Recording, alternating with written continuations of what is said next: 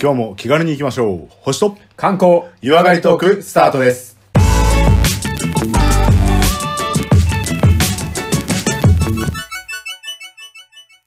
こんにちは、コマです。こんにちは、レオです。まずは番組のご案内をさせていただきます。このラジオは、相方のコマさんが星や星座、宇宙についての話をして、私、レオが日本の観光についてお話しする番組です。また、素人が行っていることですので、何か間違いや不備がありましてもご容赦ください。番組では皆様からのメッセージ、リクエストを募集しております。宛先は小文字で、k-o-m-a-l-e-o、数字の15、ローマ字読みしますと、コマレオ15アットマーク gmail.com です。えー、それでは86回ですね。はい始めていきたいと思いますけれども。はい。まずは前半ははい。宇宙、星、トーク聞きたいと思いますけど、今回はちなみにどんなネタをご用意してるんですか今回割と旬なネタですよ。割と旬聞いてきて、あ、そこにそう繋がってくるみたいな感じ宇の。。宙にもやっぱ旬があるわけですね。宇宙はやっぱ話題性という点では今が旬なんじゃないかまあ、なとどんどん宇宙時代。代になってるからね。あ、そうだね。なうんな一言喋れば宇宙みたいなことになるかもしれないよね、これから。おじゃあ、こうタイトル的なもので言うと、今回はどんなお話ですかえっと、衛星インターネットですね。なんか未来しか感じない。いやいやいやいやいやおうこれはもう今ちょっと注目していきたいなとは思いますけどもね、今後。衛。星インターネットについて。衛星インターネットの時代ですよね。よーし、じゃあ86回は、はい新年度の配信になりますんで、はい。テンション上げていきたいと思いますので、では本編よろしくお願いします。よろしくお願いします。はい、それでは第86回の星や星座宇宙についてのお話、本編入っていきたいと思います。よろしくお願いします。はい。よろしくお願いします。じゃあ改めて、えー今回はい86回のタイトルからお伺いできますか、今回はですね、はい衛星インターネットっていうのにまあ注目していきたいと思います。はい衛星インターネット。はいあはい、の、はい。ちなみにいきなりで恐縮なんですけど、はい。インターネットは衛星使ってるもんなイメージでしたけど、そんなのとはあんま関係ない。え、皆さんあれじゃないですか、光あケーブルとかが多いじゃないですか。光ファイバーとか、あとは、なんだっけ、携帯電話の中継地点を使った、あ、電波割とだ、こう確かに地ね。上、地上を張ってるようなイメージが電波として。そうかあれかう、ん。私のイメージごめんなさい、インターネットというよりは、あの、GPS 的なものを考えてしまいました。はいはいはい。あれは衛星使ってるでしょ ?GPS は衛星ですよね。なるほどねはいはいはいはい。まあ確かにもうなんかインターネットって言いながら、地上の光も使いながら、はいはいはいなんか Google マップも使いながらっていう時代じゃないですか。そうですね。だから確かにその切り替えがちょっとよくわかんなくなって ました。はいはいはいはい。まあ、私もよくああんまり分かってないので、知ってる人がいたら、いやいや、知ったかぶりして投今稿して回いおただ願いいしてますよ、もあう。、わかりました。第一人者のつもりでお願いしますじゃあそういうことで、衛星インターネットをちょっと紹介していきたいと思います。ぜひお願いしま。す。はい。あの、実は前回衛星インターネットに関して紹介した回がありまして、はいはいはいこれが、あの、第37回なあんあ、ですもう全盛期じゃないですか。けど、あの、サブタイトルというかタイトルがね、はい。あの、宇宙を制し万物を制するっていうような、ちょっと大層なタイトルをつけて第37回。はいはい、はあ、い。ぜひ皆さん探してみてください。はい、でこの時にはね、ワンウェブっていう名前で出してます。なんとなく覚えてる気もするよ。そう、このワンウェブに関しても、まあ、えー衛星インターネットの一つなんですけども、はい。まあ、これ企業名みたいな感じでしたかね。へえ。うん。ですので、まあ、これもワンウェブに関しても衛星インターネットの一つですので、それも含めて今回もまた紹介していきたいと思そううんですですけね。どもう初めてのつもりでよろしくお願いします。はいはいはいはい。で、えーはっきり言いますと、衛星を使用したインターネットのアクセスサービスのことを、うんうんまあ、衛星インターネットっていうわけなんですけども、あの、衛星に接続するので、うん。あのー基本的にちあの人工的な建造物に影響することがほとんどないんですね。真上だからってこと真うんうん上、基本的に事情のものに衛星に電波を送るので、ん、うん、うん。はいだから、えーと地形とか、だから山間部だから県外電波入りませんみたいなこともあんまりないような。ー田舎だからテレビの映りがバンバンみたいなのはないいわはいけですはいね。はい。まあその代わりこう建物のね、地下とかに入っちゃったりするあ、そっと、か。つながりにくいかもしれないですけども、それは建物の上に、うんその中継点の、なるほどね。えーアンテナを置けば解決するのでだ。あの、衛星放送のあの、アンテナがあるかないかみたいなイメージでいいですかそうそうそうそう、はいそういうようなイメージでいただければ。はいはい。まあ、とはいうものの、うん今もう、我々は光ケーブル、光ファイバーケーブルが主力主力になってるじゃないですか。はいはい。そうすると、高速インターネットっていうのがまあ主流になってるので、うんそこまで今の衛星インターネットはスピード的には速くないんですよ。なるほど。じゃあ、地上でこう、光を通してる方はいはいはがい早いは早いんですね。早いは早いです。だからあんまりこう、まあ日本だと、まあ光の方が普及が早いので、そうね。あんま俺、はい衛星に変えたぜ、ついにみたいな話聞かないですよね。いないですよね。はい。でもまあ、つながりやすさで言えば、もう空が見えればつながるっていうような、うわそういった、まあ無線でつながるなんか、から青春の匂いするよね。空で繋がってるみたいな。空って、うんさあ、菅は先週かなり遠いからちょっと忘れかけてたけど、やなんかちょっと熱いもの出 みんてきなた。同じ空の下ってやつでしょ ねはいそれそうそう名曲名曲、 はいで、まあ、そういったことで空が見えればつながるのではい。非常にこう工事もいらないし、まあ、そうクねリーンな感じですよねまあね配線でつ汚れたりしないっていうようなイメージがはいでちなみにこう日本と世界でインターネットの普及率っていうのがちょっと気になるとこなるほじゃどない。ですかでは日本はうん割とイメージで言うと高いイメージですよね、まあ、高いイメージだけど、まあ、持ってる人が多いから、はい、はいはいはいその普及率って意味では多いのかなと思うんだけど、聞いた話ね、はいはいはいはいうんうん俺別にモンゴル人に知り合いいないんだけど、はいはいはいなんか、あの、モンゴルのあの、ゲルあるじゃないですか、移動式店、はいはいはいあん中でガンガンネットを使ってるって聞いたことあります。おおそういうとこそういうとこなんですよ、おまあ、あの接続はさすがにうん。衛星を使ってるような気がしますそうですよね、多分ね。はいはいはいはいだって水は汲みに行くのに、ネットはやるらしいですからね。そうだよね俺もオーストラリアに以前住んでた時は、はい。あのここってインターネット引っ張る時に、うん電線とかないけどどうしてるんですかってはいはいあのお金かかりすぎるから衛星でやってるよっていう人はやっぱいましたああ、同じ空の下説ですね。そうそうそうそう、はいはでそういったことでちょっとね世界のインターネット普及率っていうのをちょっと調べてみたんですけどお願いします日本ははい。な75.4%。この場所のエリアってことですかえっと70ちょっとね、そのど数字的にどういう数字なのか、ちょっとしっかりは しか調べてないんだけど、人口的なものなのか、あの土地面積的なものなのなか、ちるほょどっとわかんないですけども、はい。大体まあ、人が住んでる平地のあたりはやっぱよくつながるんじゃないかなとは思うんですけどもうんね、うんうんうんまあそういうところにアンテナがあれば、全部が網羅されてるってことで、はいはいはいそのエリアは100%みたいな。山間部つながっても意味がないし、その辺はデータ取りようがないような気がする。まあ確かに人がいな土地面積い、ではないかな道もないのにつく、つながるようにしますかっていうのは、そうでそもそもつなげないでしょうからね。うんうんはいうんでもこれってすごい75.4%はうかなり普及してる数字なんですん。実なはるほど。で、えっとやっぱこう世界的に見ると、うん。世界の普及率で言うと大体うん24%ぐらいしかまだないそうです、世界平均うんそうなんであ、すそ世界う全な体んでだ。うんえ、でもそれって、あれじゃないですうか。ん人、さっきの日本の話みたいに、はいはいそもそも人いなくねっていうところも含まれちゃうわけですよね、多分ね。そうなのかなでもうん意外と低いなとは思いました、うんまあそうですね。あとはインターネットを使ったとしても、うんその、なんて言うんだろう。そういう機械が用意できないエリアもあったりとか、なるほどね。要はアンテナとかけ携帯を持つ、持てない、うん。えーそういう発展途上国の人とかっていうのも多分含まれてると思うんですよね。うんうんうん。あとは、使う操作方法が分かんなかったり、あと、教育が行き届いてないと、今度識字率っていうのがちょっとあるじゃないですか。まあ確かに食うのに困ってるのにネットをつなげようとか言ってる場合ではない気はします。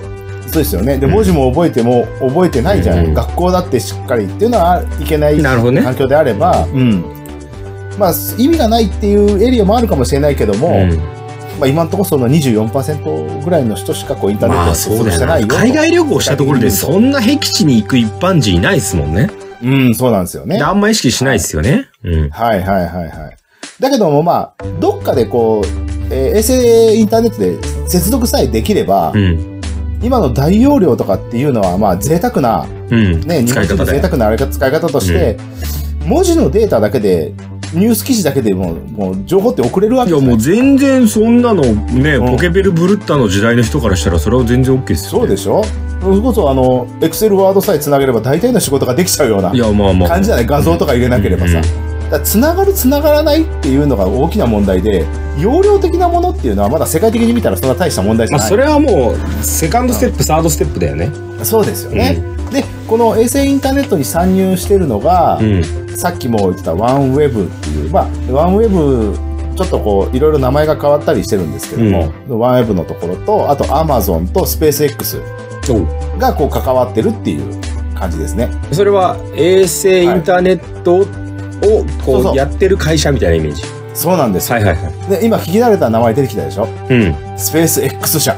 お出てきたよ。ねイーロンでしょこれ以前イーロそうなんですよ。うやっぱりね、今ね、あの、ロケットを持ってん。てうるところがやっぱ強いんですよ。ん。まあね。そう。で、ロケットもパルコン9っていうの持ってるし、あとは、あのードラゴン。うん。輸送船ドラゴンとクルードラゴンって人を乗せる有人宇宙飛行のドラゴン。で、ああいうのを持ってて成功実績があるので、うん。やっぱりね、あその、衛星インターネット界の中で一番衛星を打ち上げてる、うん。今のもう現在のトップランナーなのがスペース X 社。そりゃそうだよね。そんな宇宙に関わってる企業の方が少ないでしょ。うん、そう、そうでしょ、うん。もうアマゾンとか宇宙って俺意外性だったもんね。うん。えアマゾンって宇宙もなんかやってるんですかみたいな感じになって。うん。うん。まあ、あの、私が知らないだけで申し訳ないんですけど、うん。うん。で、このスペース X 社、まあ、ロケットもあるので、うんいろいろな、あのー自分とこで作って、打ち上げてっていうのができてしまう。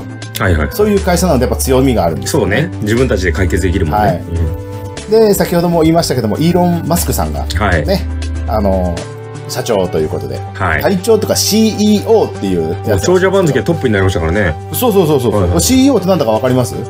えっ、ー、と、センチュリー、あ、ごめんなさい、もうそれ以上思いつかない。 俺ね、あの、会社で CEO って呼ばれてたことがあったんですよ。おえやっぱそうでしょすごいでしょうん。おえ、でも、馬鹿にされてる感はたっぷりありますよ。 いや、まあね、何の略ですかって言ったら、ちょっとエッチなおじさんって言われたんだけど、ああ、なんだそれって言 明われ日た。からいじられるね、それは。そうだね。うんいや、本当明日から言われるかもしれない。いや、セクハラだね、もう間違いない。 絶対アウトセです。クハラ、いじめ。でもまあまあ、話戻しますと、スペース X 社のね、えー輸送船ドラゴンとかクルードラゴンとかのやっぱ実績があって、ファルコン9、ね、この、離着陸成功ロケットでもあるんですよ。うん。要はロケットってまあ使い捨てなのが主流だったんですけど飛ばしといて、垂直でまた着陸させてそれを再利用するっていう回収ロケットを再利用っていうのをもう実績も残してるところででも、それが一番のね、うん強みですよね、今ね。そうそうそうそう、 SpaceX だからはもう使い捨てじゃないのもう行けばいいって話じゃないからみたいな。もう回数そうなとんリでサイクルだからみたいなね。はいはいはいですからこのぐらいこう実績がある会社なのでうん。まあ NASA 主導ではあるんですけども、うんアルティミス計画にも名を連ねてますしそりゃそうだ。はい。今はもうすでにね、あの、惑星間飛行の宇宙船も作ってるんですよ。だからもう頼むところもいくつかしかないし、むしろね、はいスペース X に頼むわって話ですよね。そうそうそうそう。まあ地球の大気圏さえ脱出してしまえば、うんあとはもう月から火星とか、アルティミス計画はそういう計画じゃないですか。月のね、あのー ISS みたいなところを作っといて、宇宙ステーションを作ってそこから移動みたいな感じ。うんだか。らそういう研究も今してるっていう、すごいこう、宇宙開発には欠かせない会社なわけなんです。で、まあ、ワンウェブのトップランナーであって、ワンウェブとか、まあ、う宇宙、ワンウェブってまあ別の会社なので、そうかそうか。ライ衛バル会社になってしまうんですけ星どインターネットの、まあ、トップランナーがスペース X と。スペース X うとんうんいうわけなんですよね。で、そのスペース X 社がロケットだけじゃなくて、うん。この衛星インターネットもやっぱやってるわけなんですよ。まあ自分のとこで打ち上げて出すからね、衛星をまき散らすだけなんで、うん。はい、全然問題なくやりやすいというか、まあ。ええ、それやっていこうっていう流れはあるんですか衛星インターネットにしていこうっていう流れは。それとも光でよくねみたいな話なんですかねいや、やっていこうって話、二通り今、その、なんて言うんだろう、経営の軸が二つ。あ、そうなんですロケかット宇宙開発と衛星インターネットっていうなのるがほど。これからは来るぞと。衛星インターネットはが。うん。そうなんですよ。で、今、あのー打ち上げてる衛星の数がですね、うん。えー現在、大体大体1500機ぐらい打ち上げられてるそうです。それはスペース X だけでってことスペース X だけで。 ?1500。はいはいはい、はい。それは最終衛星インターネット用なんですか全部。そういうわけじゃない衛星インターネット用みたいですね。こあれ全部、はいはい。なんかかそ素の人ぐらいイメージだけど、地球の周りに1500個こうやってあったら、はいはいはいどこで行ってもこう跳ね返せるミラーあるよねみたいなイメージでどこでも繋がれてるってねそんな感じなんですかね。現在1500機なんだけど、うん最終的には4万2000機まで上がるそうです。でもそれなんか枠になっちゃうじゃん。地球取り囲んじゃうじゃん。いや、でも、まあ、一個一個がそれなりに小さいんですよ。あ、そうかそうか。うんうんうん、そんなでっかいこう宇宙基地みたいなの上げてるわけじゃなくて、一な回んかの気がついたら地球の周りにもリングができてる土星になっちゃう説ないですか。いいやーあるかもしれないよねそのうちねや4わか万でんしないけょどでも、うん、4万4万まあでも宇宙の規模じゃそんなもんかまあ計画、うん、そうですね地球の周りですし確かにあとはまあそれぞれが干渉し合わないようにやっぱ間隔空けてうんやってるみたいですけどね。で、1回の宇宙船の、その輸送量で言うと、もう60機とか一気に持ってって、ボンってやってるらしいですね。うん、話だって大きさだってそんなど何十メートルもとかって話じゃないですよね多うんうん分ねやっぱそのぐらい、一気にまあ100キロ弱詰めるぐらいの大きさのものを見そうですよね。多分、ん大きさまちまちでしょうけど、確かに砂漠に木を4万本植えましたって言ったところで、あ森にはなんないなとは思いますよね。で、まあ段階的に進めてる計画みたいで、2020年代半ばまでには大体7500機まで増やして、ある程度の国のその衛星インターネットを可能する、可能にするエリアを増やしたいっていうような感じみたいです。牛耳る気満々なわけですね。まあね、いやいや、でも、これから先がまた重要な話ですので、ぜひ。でまあだからね、、人類の生活の向上させたいぞっていう思いだと思いそまうすそよ。うそうそうそうそう。もちろん。重要な話の前にちょっと、えー、あの、一回下げたいんだけども、やっぱこう、さっき囲まれてるって言ったじゃない。はいはいはい。身の回りそうすると、やっぱ問題点っていうのも、やはり、ありますよ。つまり、こう宇宙のあ大気汚染だとか、地球環境の悪化、じゃないのかとか、うんあとは宇宙観測とか開発に対して障害があるんじゃないかっていうのはやっぱ言われてます。まあもはやデブリだよねぐらい言う人はいるよね。そうそう、まあ、ういんすでにこう、えー耐用年数が、まあ、始ま、初めの頃に打ち上げられたやつとか、あとはわざと、その、なんだろう、低い段、低い軌道に飛ばしたものに関しては、もう、大気圏にいろいろ投下してるらしいんですよ。再突入させてるらしいんですよ。あ、もう処理してるってことですね。試験の段階っていうのもあるらしいんですけど、どこまでの高度行ったら一気に引き寄せられてっていうのがあるみたいなんですけど、だから、うん、必要最小限のその大気汚染っていうのはあるかもしれないですけども、うん。まあ、今それがちょっと問題とかにはなっています。うんうんうん。がだってもう、あれだもんね、打ち上げたところでニュースになるほど特別なことでももはやないってことだよね、時代的にもね。そうだね、今もう多いですからね。なんかいよいよなんか宇宙なんとか宇宙センターから発射されますみんな期待してますとかじゃなくてもう普通に今日も上がったらしいよみたいな感じなんでしょうね。あそうそうそう、そんな感じですよ。もう結構多くても、20、30機近くもバンバン上がってるみたいなんで、そうですよね。拾いに行かなきゃもはやニュースにならないみたいな感じでしょううんね。うんうんうん。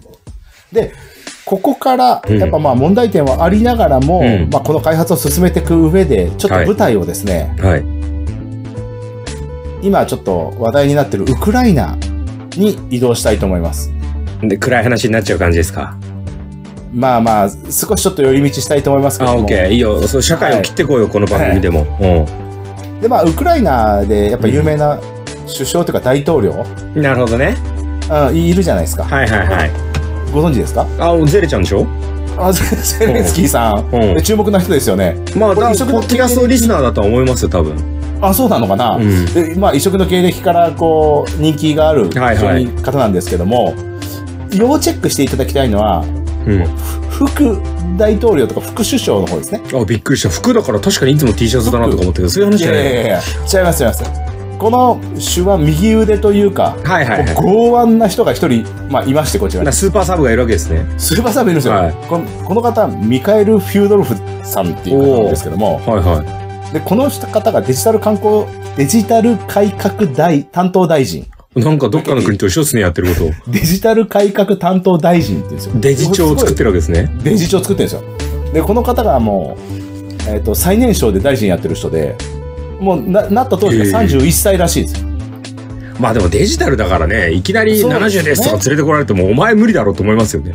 いやー、でもどこぞの国はそんなことあるじゃないですか。ああ。だ誰もディスってな いですよ、僕は。うんそうですね。うん不幸にしてないから大丈夫ですうねん、大丈夫です、大丈夫です。はいはい。ですね。はいはい。で、この、やっぱ国に、の、えー、運営にですね、ネットを活用しようっていうのを、やっぱこう、働きかけていく方ですね。まあまあ、しなきゃダメでしょ、今の時はい代。はい。でもう紙媒体からもう全部電子データ化、デジタル化してって、重要。で、全国民には平等にネットサービスをまあ提供しようとなるほど。いうような。もうインフラの一つだよ。ね。うん。はいはいはいはい。まあ、こういうことをやっていく、まあデジタル超強めな大臣がいる、はい。まあ右にいるわけなんですけども、まあここでですよ。今、ロシア侵攻うん。が起こるわけです。はい。で、まあ、ロシアとしてはですね、まあ今からちょっとあんまりこう周りの国にちょっかい出されたくないなって思うわけですよ。今からちょっと進行するけど、ねえ、あまあ、周りは黙っててほしいなのが一番でしょうね。思ってほしいですよね。で、うんそうすると、一番初めにね、あの、設備破壊するっつったら、情報設備、通信設備を破壊するまあまあまあ、わけなんですよ鉄ね。則ですね。はいはい。で、そうすると世界に、あまあ世間にこう、都合の悪いことは隠したいので、ね、まあ知られたらだって敵に回しちゃう恐れもある。うん。でも今の時代、それ抑えれる、はいはいいやいやいやいや。まあ一番初めにまあそこを抑えとけば、うん。自分たちが、まあ後からね、あのー正直勝った後にその、戦後処理かなんかで、えうまく、もうお金で処理しましたのかまとめまだからしたデジの庁は狙われてるってことですよね、つまり。かもうそういうことではいもう、完璧デジ庁の、あのー管轄の基地はいなんだが、対外こう破壊されてしまうわけですよ。はいはい。もうされたんですボかコボコ。もうさされてしまいましたね。うんうんうんもうつ、つながんないような状態え、になミってしまカうエル生きてんの大丈夫ですかあ、その辺は直接攻撃じゃないとああ思うー、オんッでケーオッケー。はいはい。だからとにかくもう、ロシアとしてはそういう通信設備を破壊するとはいはいいうような感じになってくるんですよね。まあ、まあ、やるとしたらそうでしょうね。もう今だってこの国の状況を知るとしたらもう戦場カメラマンにお願いするしか手に入らないような状況にまで陥ったという話ですけど。あ、そうなんですかえ、でも今、あの、むしろでもスマホでも持ってる人がいたら別に通じるみたいな。そこがうん。イーロンさんなんですよ。えごめんごめん、いい今、え、だなんで今が出てきじたゃあそこ、じゃあそこつなげさせてもらっていいですか今ちょっあいいっすよ、といいっすフよ。ライングクエスチョンしちゃってるので。うん、いいっすよ、いいっすよ。もうそう全そうそ員うリスナーがね、思ってたよ。いや、だってスマホでいけるでしょって思ってましたよ。あ、スマホの通信施設も全部破壊されてますよ。なるほど。あなるほど。するともう、そうおとなしい糸電話か個人のスマホもち、ハトしかなあ、いはいわ。はい。そうした時に、こう、まあ、頼るところというか、お願いをするわけですよ。うん。ミカエル頼むネット環境を作ってくれと。インターネット、まあ、イーロン・マスクさんへ、ツイッターのメッセージを送るんですよ。え、これツイッターのメッセージだから公開されてますよ、全然。あえ、じゃあ、ツイッターで、うん。ゼレンスキーが送るってことまあデジ庁の人かわかんないけど。さんから、イーロン・マスクさんのツイッターのメッセージが、 うこのメッセージがもうロシア軍にとってもうし、もう会心の一撃みたいなものにん。なるるほど。はい。で、作こらのれメたーわルけですねの内容っていうのがですね、あのーイーロン・マスクさんに当ててですよ、メッセージが、うん。あの、あなたの宇宙ロケットの成功の最中、こちらではロシアのロケットがウクライナ市民を攻撃しています。うん。ウクライナにスターリンクを提供してほしいって、これお願いするわけなんですよ。スターリンクというのはその衛星インターネットの話ですね。そうそう、衛星インターネットを提供してほしい、うんスターリンク社が持ってる、あの、あ、あのー人工衛星うん。通信衛星を、衛星、えっ、と、インターネットを使わせてほしいってお願だいすかるんらですよ電波が届くようにしてくれと、オタクの会社で。してくれうん。これライセンス制みたいな感じで国ごとに、はあのーまあ、えー国際電気通信連合規定みたいなものとい。か、なるほどね。国際条件とかの許可を事前に取って、うんで、スペース X 社との手続きをして、ライセンス発行されて、はいはいはい。ようやく通信が可能になるっていう仕組みらしくて。で、これがね、あのー前例で言うとカナダとかだと、だいたい申請からサービス開始まで8ヶ月ぐらいかかってる。まあ多分ね、どこの会社をひいきするわけにもいかないとか多分いろいろあるんでしょうけどね。はいはいはい。はいはい。そのメールに対してですね、あのーイーロン・マスクさんから、まあ一応はい返信が届くんですよ。おう。これ、まあ約、まあ10時間後に届いたイうんーロン・マスクからの返信らしいんですけども、うんウクライナにスターリンクのサービスが提供されました。おうもうやったよ。 10時、10時間後だよ。え、審査どうしたって思いませんまあでもあれだよね、そのウクライナ政府が、うん。やってくれと言うなら、別に一企業としてはやってあげるだけだよね。まあお金の話はどうなったかわかんないけど。ここってさ、でも、ふう普通、まあ、まっとうに行けば、国の追い顔色を伺ったりとかってあるじゃないですか。でもこの辺はさすが、イーロン・マスクのワンマン企業、あとアメリカ自由の国っていうとこがあるのか、俺がどこの国をどう支持しようが構わねえだろみたいな話ですね。もうそのぐらいの勢いで、10時間後にスターリンク社のサービスを提供して、うんさらに電子機器うんの、こちらには準備があるってまで言ったんですよ。電子機器ってのはその媒体自体がってことそう。で、その後通信機材がウクライナに届く。おい。すべて無償提供。だから、あの、どこでも使えるスマホ配るからみたいな話ですね。まあ、あの、衛星インターネットって、あと中継点がどうしても必要らしいんですよ。あ、なるほど。そういう基地も含めて全部やるからって話ね。そうそう。だから基地っていうほど大きなものじゃないですよ。だからパラボラアンテナみたいなやつだからこれポンって持ち運び自由みたいな。うん、そうそう、アンテナやればつ使えるようになるからと。そうそうそうそうう。でそれが届いて、ん。おうで、インターネットの、その衛星インターネットだけど回線が回復したんですよ。だからもう、物も設備も揃ったわけでしょ揃ったんですよ。うん。で、これでもう今の、あのーウクライナの状況っていうのが、バーンってこう出るわけなんですよ。今のロシアの状況がこうですよっていうの。じゃあ、あれか、なんか国連にゼレンスキーが出るとか、なんかの会談に出るとかっていうのも、まあ、むしろその、イーロン・マスクのスターリンク社まあ、これ使ってるかわかんないですよ。あーそのなるほど大規模なデータ量かもしれないですけども、でもこれによって、じょ一番の初めのロシアの情報封鎖が、ももろくも、クルスレサリー、白日のものにさらされてしまうなるほどねっていう結果になったわけなんですよ。で、今や、まあ、こいつなんですけど、ウクライナに味方する方、世界でも多いじゃないですか。まあ、基本はそっちですよね。そですよね。うん。でそういうふうなもう流れを作ってしまってもううロシアにとっては非常に痛手になってしまった。うで、ん。さらに通信が復活したらこのミカエル・フュードロフさんがうん。次の右一腕ね手を出すんですよ。そうそう右腕が次の一手を出すんですよ。はい。それがウクライナ国内のドローンユーザーに協力を要請するんですよ。これ Facebook で。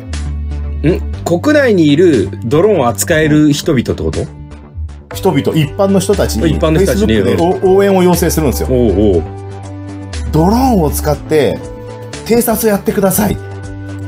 ほう。で、民間ドローンが収集されて、うんそのドローンを他の国もドローンの機材だったら提供できるっつって提供したんですよね。なるほオペレータど。ーも募集して民間人が入ってって、はい。軍で言うと偵察通信を一般人が行うん ですよ。だからもうでそのゲリラ隊情報を募集みたいな感じだ。まあゲリラ言って偵しま察えば機だ。そうですよね。で、ウクライナ軍からすると、もう実動部隊にもう人手を割くだけで済んでしまうわけですよ。そうですよね。情報は一般人からもらいましょうと。そうそうそうそう。で、これがもう完全に組織化された形になって、も民間ドローンの通信から実動のウクライナ軍が動き、う、いいで話だね。最近の、最近のドローンは暗視望遠熱感知ついてるんですらしいです。ついてるらしいです。はいはい高性能のもので、はいはいはいはい。で、しかも小型で発見されにくくて、うん。追撃されないらしいんですよ。まあ、撃たれたところでだよね。そうそうそう。うんああんな、だって望遠があって遠くにあるものなんてさ、うんそうそう当たるもんでもなうい。んうん。夜なんかっつったら、ほぼ発見無理じゃないですかそうね。で、安心でしょ向こだから、そう考えたら昔、こうなんか映画で見るレベルのさ、スワットだなんだとか監視カメラだなんだとかって言ってたやつがさ、う。はもはやん民間人が操縦する、もうほんとスネ夫のラジコンレベルで全然いけるってことの、いけちゃうんですよ。ね、せ世界になってるんだよね。うん。でも、ロシア軍からしてみたらですよ、うんドローンの音聞こえるだけで恐怖じゃないですか。まあ、恐怖っていうか、もうバレてーらって話ですよね。バレテーラーの次はもう爆撃が来るかもしれそなういでってすいねう。状態なんですよ。あ、やべ、今の絶対ドローンで俺ら見つかったわって話ですよ。うんやべえやべえ、これやばいっつってはいはいはい近くにドローン飛んでるよねっつってで、はい、安座心標がこバこレでらすしいよっってて民間人からね、ウクライナ軍にそう送られて、はい、ちゴーみたいな話ですよね。チュドーンってなるわけじゃないですか。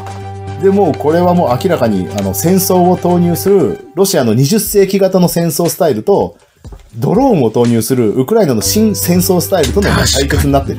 確かに民間人も使えるしね、安全でね。そうなんですよんうん、結果、その首都のキーフからうん撃退される、することに成功するわまけあ、だから苦戦してるっていう背景にはそういうことがあったわけですね。そうそうそう。だから超マッチョなウクライナ。ナチームがいるとかじゃなくて、そうそうそうそう。なるほど。だ Facebook、Twitter で訴えかけるなんてさ、衛星インターネットのぐらいでちょうどいいというか、から十分ですそうだよね。あの武器は持ってないかもしれないけど、あの、はいはいはいロシア軍が、あの、ハッシュタグロシア軍見つけましたでみんなでコミュニティ作ろうぜみたいな話ですよね。そうそう。そういうやつがあるわけですよ。はいはいはい。であのドローンは提供される、提供してくれる国があって。そうだよね。俺もドローン掃除できますっつったら送られてくるわけそでうすよ。そう。んうん。あ、壊れちゃいましたドローン来ますみたいなことになるわけこれなんか泣ける話だね。いや、そしてまあ、あの、撤退を余儀なくされた後の、まあ、キーウっていう街から、その、かなりロシア軍がこういうことしてましたよっていうのが、また配信されて、さらにロシアをこう追い込んでしまってるというような確かに確かに。なんか状況にね、なあってのます死体が映ってるとかありますよね。はいはい、ありますよね。で、今度はあれでしょこの、兵隊は退いたけど、あいつらこんなことやってますよっていうチクリが始まるわけでしょ始まるわけなんでおすよ。いいっすね。いや、まあ、どこまで本当なのかわかんないけど、まあねそのうんうん森気味なのかわかんないけども、これのおお重要なところというか、うんその一部のマスコミが言うのではなくて、一般の人も通信に参加できて、そうね状況を露呈できるわけですよそうね。うんうん。そうすると、その改ざんできないリアルっていうのを多く出せるわけですよね。まあ、あの、フェイクニュースもあるけど、プロパガンダでもないってことですよね。そうそうそうそうそう。だから多数の意見を、情報を、なんていう、改ざんすることはできないけど、うんうんうんそうなってくると、もう、この現実を皆さんはどう思いますかっていう、一般大衆に裁量を任せるような、この戦争の大義名分どっちだか考えてみてくださいっていうのがそうねもう、他国の人にはこう情報が来るわけですよね。うん。だから、一昔前に、あの、うんね、ロシアのね、あの、ちょっとジャイアンみたいな方 が、ちょっとテレビ局系を抑えて、ね、はいはいはい、はい。ある程度統治したっていう感じありますけど、もはやもう統治できる、あの、ネットワークがもう、キャパオーバーなわけじゃないですか。テレビ業界じゃだけじゃないし、はいはいはいはい一般人同士でね、あるし、多う分ん、僕らって今すぐ、ウクライナの人と多分なんか繋がれるわけじゃないですか。まあ、つながれるですよ。ねはいはいはい。支援だってできると思いますうんよ。うんうん。うん。もうす、もはやもう、戦争に負けたとしても記録が残ってしまうので、そうね。もう勝者が歴史を残す時代が終わったなっていうのはそうちょっとね。思いました、確かに。うんで、もう、ある意味これは、あの、スターリンクを介して情報が一気にたくさん出てうんうん。くるっていうのはもう、世界の平和維持のブロックチェーン化っていう言い方良くないかもしれないですうけど、んうんうんみんながそれぞれのデータとかリアルを見れそうねるような環境を作そうって、ねこの人悪いことしてますよねみんなどう思いますかっていううん。確かに。こうもはや完全シェアされますからね。治安そうそうそうそうシェアされるっていうのがこのインターネットを使ってのすごいこう面白いというかだから情報統制っていうじゃ流れもう、中無理です国ねがどこまで持つかですよね。そうですよね、うん、だあれすらだってもうどこまであのーまあ あ確かにどこまで持つかですよね、うんはいはいはいはい確かに一般人でも協力できることめちゃめちゃあるわ。うん、でこういったことがまあ抑止力にもなるので、うん。まあ、宇宙開発に関してはもう地球の自然環境を守る以外も重要うん守るのも重要ですけどもうん。戦争を起こさないっていう抑止力にもつながるのかなというふうにもう世界共通の監視ネットワークみたいなね。そうそうそうそうだからそれがやっぱこうスターリンクによってうん。あの要は発展途上国もネットもつながるわけですよそうですね。発展途上国が虐げられる時代がもしかしたらあるかもしれないけどもそういう国があるかもしれないけどもそういったことも全部出るという点ではかなりこう世界平和につながる一手がこのスターリンクなんじゃないかなというふうに思うわけです。だからスターリンクに限らずこうね、もう誰かが協力衛星インターネットでしちゃえば、はいはい。はい。もう止められる術はないよね、今のところね。いや、そうなんですよ。だからこれはですね、あの、まあ、またちょっと脱線してね、うん。あの、ナルトっていう、あれ知ってますああ、ラーメンの具材でしょ違いますよ。あ漫画のあ、あ、ごめんご我め々こん。うそっちだと思ったよ。漫う画漫画好きとしてはさ、こう、あの、よ、よまあ、大体見るじゃないですかん。まあまあ、世界でも読まれてますよ。うん。うん見てますよね。このナルト疾風伝っていうはいシリーズの時に、あの、まあ、最強の術とも言われてたんですけど、はい無限つくよみっていう術があるんですよ。うん。これはあの、月面を利用して、はい。地球上すべての人に平和的な現術をかけて世界平和にするっていう、そういう術があったんですけど、うん。もう宇宙と平和がつながってるのがもう漫画の中だけの世界だと思ったなと思ったんですよね。だけどいやいやいやこのスターリンクっていうのうがなんだかすごいなと思ってうん。世界平和と宇宙つながってるじゃんこの人たちと。そうだから平和を訴えるっていうその感情だけじゃなくてみんなのルールが作りやすいですよね。そうですよね。わーって発信してこれってありなのなしなのってもういやそれはなしでしょって言ったらやっぱ世界ルールでなしになりますからね。そうですよね。まあ国によって価値観は違うかもしれないですけども、うんその意思統制という形ではやっぱつながる意味はそうそうそう十分あるのかなというふうに思います。で、ちなみにこのスターリンクですけども、国ごとを提供する仕組みになってらまして、はい。あの、日本はね、まだ導入してないそうですね。まあねうんまあまあもっと他優先してあげてってちょっと思うもん。そうだね。うんうんで、今年の、今年一応導入予定だそうですけどもね。えはいうん。一応申請はしてるという話でした。そうすると、その、繋がらないエリアも、やる気になれば簡単に繋がるようにはなるってことですね。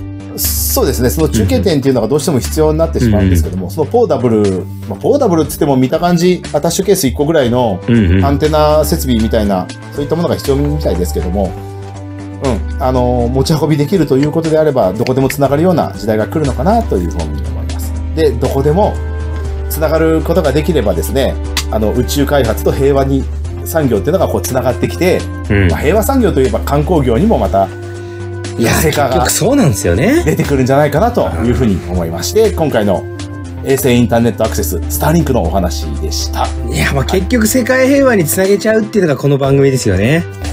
いや、だって我々観光業と宇宙開発はもう、宇宙の話したらもう平和しかないでしょもう本当そうなんです。そ平こ和を考えたら基本はね、世界もね、争いはね、まあ二の次になるはずなんですよ。そうだよね。でも残念ながら私、あの、周りの人にはい。観光業の話を、まあ、いろいろするわけですよはいはいはい観光業してるので、はいはうん。いや、この、あの、仕事は何につながるんですかって言われるんですよ。今、この仕事ってさ、みたいな。いや、言われるわけですよ。今、い。こんなことして何するんなるんですかと。まあ、この書類作ってこれ何に繋がるんですかとか、この仕事って意味ありますみたいな問いってあるじゃないですか、どの仕まあ事まあわかるよ。わかうる。んちっちゃいこと考えたらそうだよ。でしょで俺その人に言うの、その先には世界平和があるからって言うと大体笑われるんだけいど、やいいやいや、本気のや話俺だか半分マジだからってら。い思やうんいやいでや、すよ。本気の話だ から。いや、そうですよ。いや、ほんと。いや、もう、こもれう堂々理解でと言ってこきうるようになってきたら、もうラジオ聞いてほしいですねい。や、みんなやってることはね、その、うん結果何のためかって言ったら、やっぱ豊かにするとかね、もちろん稼ぐとかってあるんでしょうけど、その先に、やっぱこう、いい生活イコール、その世界の平和がつながるわけですから。まあ、ベーシックな部分にそれがないと、そう不安でしょうがないですよ。そうですよ。ただ、レンガ積んでますじゃダメなんですよ。そうですね。このレンガを積むことで世界が平和になるんだって思いながら皆さんやっていこうという話です ね。そう、そうですね。さすが宇宙を見てはいまる人たスケールでかくなっちゃったはな。ね、でかいわ。いやー、これ、また引いちゃうんじゃないかな。いやいや、もう多分今みんなもう涙ですよ。うん、あれ泣いてる私みたいな感じだと思いますよ。全然俺いい。あの、あ、あいつまた言ってるようでいい。そいれやい人間でいや、いそれで、それ言ってこいよ。それを5年間言い続けてきたんだから僕ら。うんそうですね。はい。この配信をきっと、はい。ね、衛星インターネットを使って聞いてる人がいて、そうですね。ね、ああ、わそうだよ、俺らまさにそうだよって思ってる人いますから。こっからでも何か配信できるんじゃないかとそう思うかもしれないね。そうでで、す。新しいポッドキャストとかね、そうです。ちああょっとゲストで出させてよ、ポッもドしキかャんっスてトいう人出てきたら、全然ウェルカムですよはいはいね。聞いたことない国のポッドキャストが聞いてみたい。やりましょうよ、そんなう。ん言葉の壁なんて科学で超えてもらいましょう。そうしましょう。そうしましょう。そうしましょじゃあ今回は衛星インターネットで世界平和をということですね。う。はい。はい、どどうもうあもありりがとがとうごうござざいいまましした。た。